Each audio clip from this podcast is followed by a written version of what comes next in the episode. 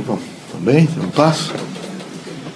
Vejam, meus amigos, a vida da Terra é uma vida de construção. É, é, fundamental que os irmãos todos, todos os dias, em todas as experiências, estejam conscientes de que estão recolhendo alguma coisa para se construir. Quero dizer aos irmãos que nas, nas, no alto e baixo da Terra, né, nessa própria volumetria, por exemplo, da cultura terrena, há realmente criaturas, irmãos nossos, que são maledicentes. São criaturas que, nesse momento, vejo, estão sempre é, é, é, na, na dimensão, evidentemente, de trazer a bactéria e o vírus da infâmia, da calúnia, da destruição. Eles, às vezes, conseguem fazer vazar a lama da podridão que eles são. E essa lama da podridão aqui não entrará. Vocês podem ter certeza absoluta. Aqui nada vai cair. Nada. O espiritismo não cai. Os médios espíritas, como Chico Xavier, Caíba Schultz, o próprio Kardec, sofreram todas as infamas e todas as composições e deixaram uma obra extraordinária para a humanidade. O grande pendor da humanidade, a situação de construção humana, que eu quero dizer para vocês, é de que nada é mais triste do que pessoas não ter lealdade e não viver num campo, evidentemente, de amor ao próximo. Aqui há um grande número de vocês que se beneficiaram, e a grande maioria, através de Mauri e através de, de, de trabalhos os mais diversos possíveis. É preciso lealdade, meus amigos. Nada é mais sórdido do que falta de lealdade. E nada é mais infamante do que ficar eh, dizendo a terceiras pessoas, por exemplo, que isso aqui vai ruir. O Espiritismo nunca vai ruir. O Espiritismo nunca vai ser destruído. Não é? Mauri nunca será destruído. É um médium pontual que tem uma dimensão, uma dignidade crítica voltada, evidentemente, a uma ordem social, que não será de maneira nenhuma destruído por nada e por ninguém. Isso é um, é um, é um descaso. Até porque isso aí é preciso, evidentemente, um conjunto de provas numa sistemática extremamente difícil. Até conversei com um desses meninos que é desmarador por você. Isso é um absurdo.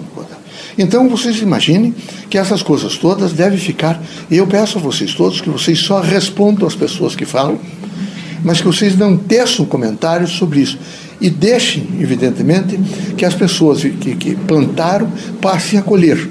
A vida da terra é uma vida de experiência. Eles que colhem. Agora, entre vocês, aqueles que realmente não estiverem satisfeitos, procurem um local onde traga para vocês satisfação. Mas não teçam comentários porque se Mauri ou as outras pessoas não sabem, eu sei. E é muito desagradável ter que enfrentar e olhar para vocês, sabendo que vocês telefonam para pessoas ou dizem para pessoas: olha, vai ruir, vai feder, vai fazer isso. Isso é extremamente desagradável.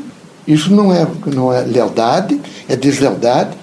Isso é uma falta de hombridade, de dignidade e de, um, de uma relação, evidentemente, crítica com o ser. Deus é amor, Deus é fraternidade, Deus é luz.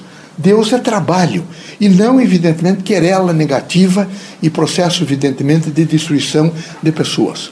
O centro espírita é um local de pronto-socorro. Os médiums todos são socorristas em todos os sentidos da vida. São alpinistas dos, dos montes mais altos possíveis. Eles vão nos píncaros, na composição, sempre levar a mensagem de amor, de fraternidade e de luz. Eles estão com as mãos estendidas, seja para doar ou para receber mas é preciso coragem. Aqui na Terra é preciso muita coragem, mas é preciso, acima dessa coragem, vocês nunca esqueçam que se o vizinho do, do lado direito, do lado esquerdo de vocês, abriu a porta duas vezes para vocês, vocês têm lealdade com ele. É preciso lealdade, meus amigos. Não há ordidez maior do que falta de lealdade. Não há é, é, é, aspecto mais, vejo, insalubre e injusto para quem evidentemente comete do que a falta de lealdade a dimensão espiritista é a dimensão da lealdade, do amor, da fraternidade e da justiça. A dimensão do centro espírita é ensinar efetivamente um evangelho que não representa outra coisa senão priorizar o ser humano, seja ele quem for. Então é preciso a coragem suficiente para viver a força da vida. Algumas pessoas têm me procurado para fazer imediatamente um levante e desmoralizar essa gente. Eu tenho dito que não faço isso. Não há porque cada um se desmoraliza como pode. Cada um planta e tem que colher aquilo que efetivamente plantou. Não é? Vocês devem ter visto Mauri aqui, não é? E ele não está mago por causa dele, ele fez um pouco de regime que eu queria que fizesse. Mas ele está firme, com pensamento organizado, com dignidade, vindo em todos os trabalhos, fazendo aula e vivendo a força do que ele sempre foi. Uma ordem moral, um processo, evidentemente. Eh, eu sei quantos anos conhece Maurito Mais de 1967. Pois é, você imagine, meu filho. É? E, e todo mundo conhece publicamente. Ele tem uma vida pública. Vocês imaginem o povo do Paraná e as pessoas a tomar conhecimento que algumas criaturas, nesse momento, estão querendo, não é? romper com o equilíbrio. Quem há de romper com o equilíbrio de um homem que hoje está não só no país, mas no exterior? Eles é que se desmoralizarão, não tenho a menor dúvida. São nossos irmãos, mas sofrerão as crises, evidentemente, e terão que colher os frutos que plantaram. É, quero lembrar a vocês que a dimensão da vida terrena é uma dimensão de responsabilidade. Aqui é preciso ter permanentemente responsabilidade responsabilidade no sentimento, responsabilidade nas palavras, no pensamento, nas atitudes. É preciso comedir, é, ter, ser comedido, é preciso saber o que se diz, é preciso ter uma força, evidentemente, de fé intensa e justa.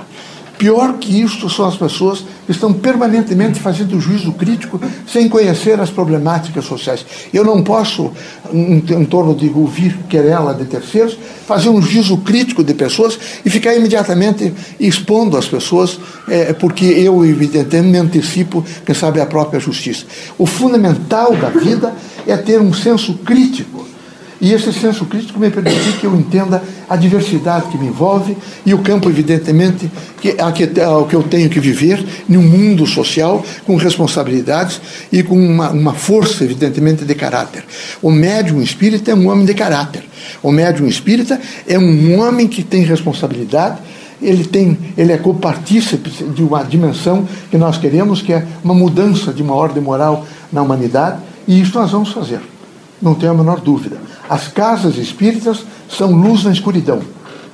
Somos nós espíritos que vimos a Terra para trazer um diálogo pleno, onde a grande significação é falar sobre o Criador, sobre Jesus Cristo, sobre, evidentemente, o processo da evolução, a gênese da vida, e falar sobre aqueles elementos dessa cultura plástica espírita que nós falamos todos os dias: fraternidade, amor, justiça, compreensão, renúncia voluntária, fé, esperança, caridade. Nós aqui não ensinamos outra coisa senão um estímulo à vida e um estímulo, evidentemente, ao bem. Por isso queremos que vocês todos estejam estimulados ao bem, que vocês todos estejam estimulados à luz, que vocês todos estejam estimulados a buscar mais cultura, que vocês eh, procurem conhecimento e que vocês sejam, acima de tudo, tenham uma lealdade com o Criador, uma lealdade muito grande que é preciso ter, uma lealdade, evidentemente, com o Evangelho de Cristo e uma lealdade com o Espiritismo e lealdade com aquelas criaturas que foram úteis a vocês, que estiveram junto com vocês. Porque se vocês não, não tiverem essa lealdade, ao ficarem mais velhos, todas as vezes que vocês olharem para o espelho, vocês ficarão desesperados porque a consciência de vocês os acusará. Vocês, evidentemente, são desleais. E a deslealdade precisa ser curada de dentro para fora e não de fora para dentro. Que Deus ilumine vocês todos, que Jesus os ampare, que vocês sejam muito fortes numa ordem moral, que vocês sejam muito fortes para saber viver e sofrer suas convicções. É preciso saber e viver suas convicções. Essa frase é minha de Antônio Green. Eu sei que tem, é, é, tem, tem, tem sido utilizada, mal utilizada por terceiros. É uma lástima que isso tenha acontecido. No entanto, nós plantamos, evidentemente, a força do bem. E a força do bem nós continuaremos plantando. Isso é uma casa de Deus. É uma casa de amor, de fraternidade. Aqui, o único erro, se, se houver, é a cabeça de cada um. Porque aqui todos, o que, que nós fazemos aqui, vocês estão aqui anos, senão é, trazer a vocês não é, uma sinonímia sempre do bem, do amor e da justiça. O que é que nós fazemos senão sensibilizá-los, evidentemente, ao perdão e à fraternidade? É isso que nós queremos. Não é? É, lembrar também que a prece é uma força de reunificação do mundo. E esse é um momento difícil. Quando se acerta um lado, começa a ameaçar guerra do outro. Vocês têm visto pela, por esses aparelhos televisivos a destruição de seres humanos. É lastimável tudo isso. É horrível, realmente. Isso é, um, é uma, uma nata que fica na humanidade que provoca distúrbios. Eu quero pedir para vocês, com humildade, que no momento em que vocês façam prece, que eu acredito que todos os dias vocês sejam homens da oração, homens da prece, vocês lembrem para que esses dirigentes das nações evitem a guerra e cultivem a paz. É preciso terminar essas ideologias e essas divisões. É horrível, não é? O rico, o, o pobre, não é? o, o doutor. Aqui todo mundo é igual. Olha, agora está fazendo frio e a semana que vem, de certo, o frio acentuará. Tratem de abrir os guarda-roupas de vocês e verificar qual é a roupa que vocês usaram, quem sabe, uma vez só no ano. E tragam essa roupa para que essas pessoas que têm aqui e que trabalham aqui, distribuir essa roupa a pessoas que precisam. É fundamental nesse momento estender as mãos e ajudar criaturas. É horrível o frio, vocês sabem que é horrível. Então esse é o momento de caridade. E caridade não é simplesmente também a gente é, entregar um óvulo ao mais, ao mais carente, mas é a caridade da compreensão. Não há caridade que seja maior do que a caridade da compreensão, da aceitação é? E isso é fundamental para quem quer realmente alcançar estágios novos do processo evolutivo do espírito. Seja feliz, Deus abençoe.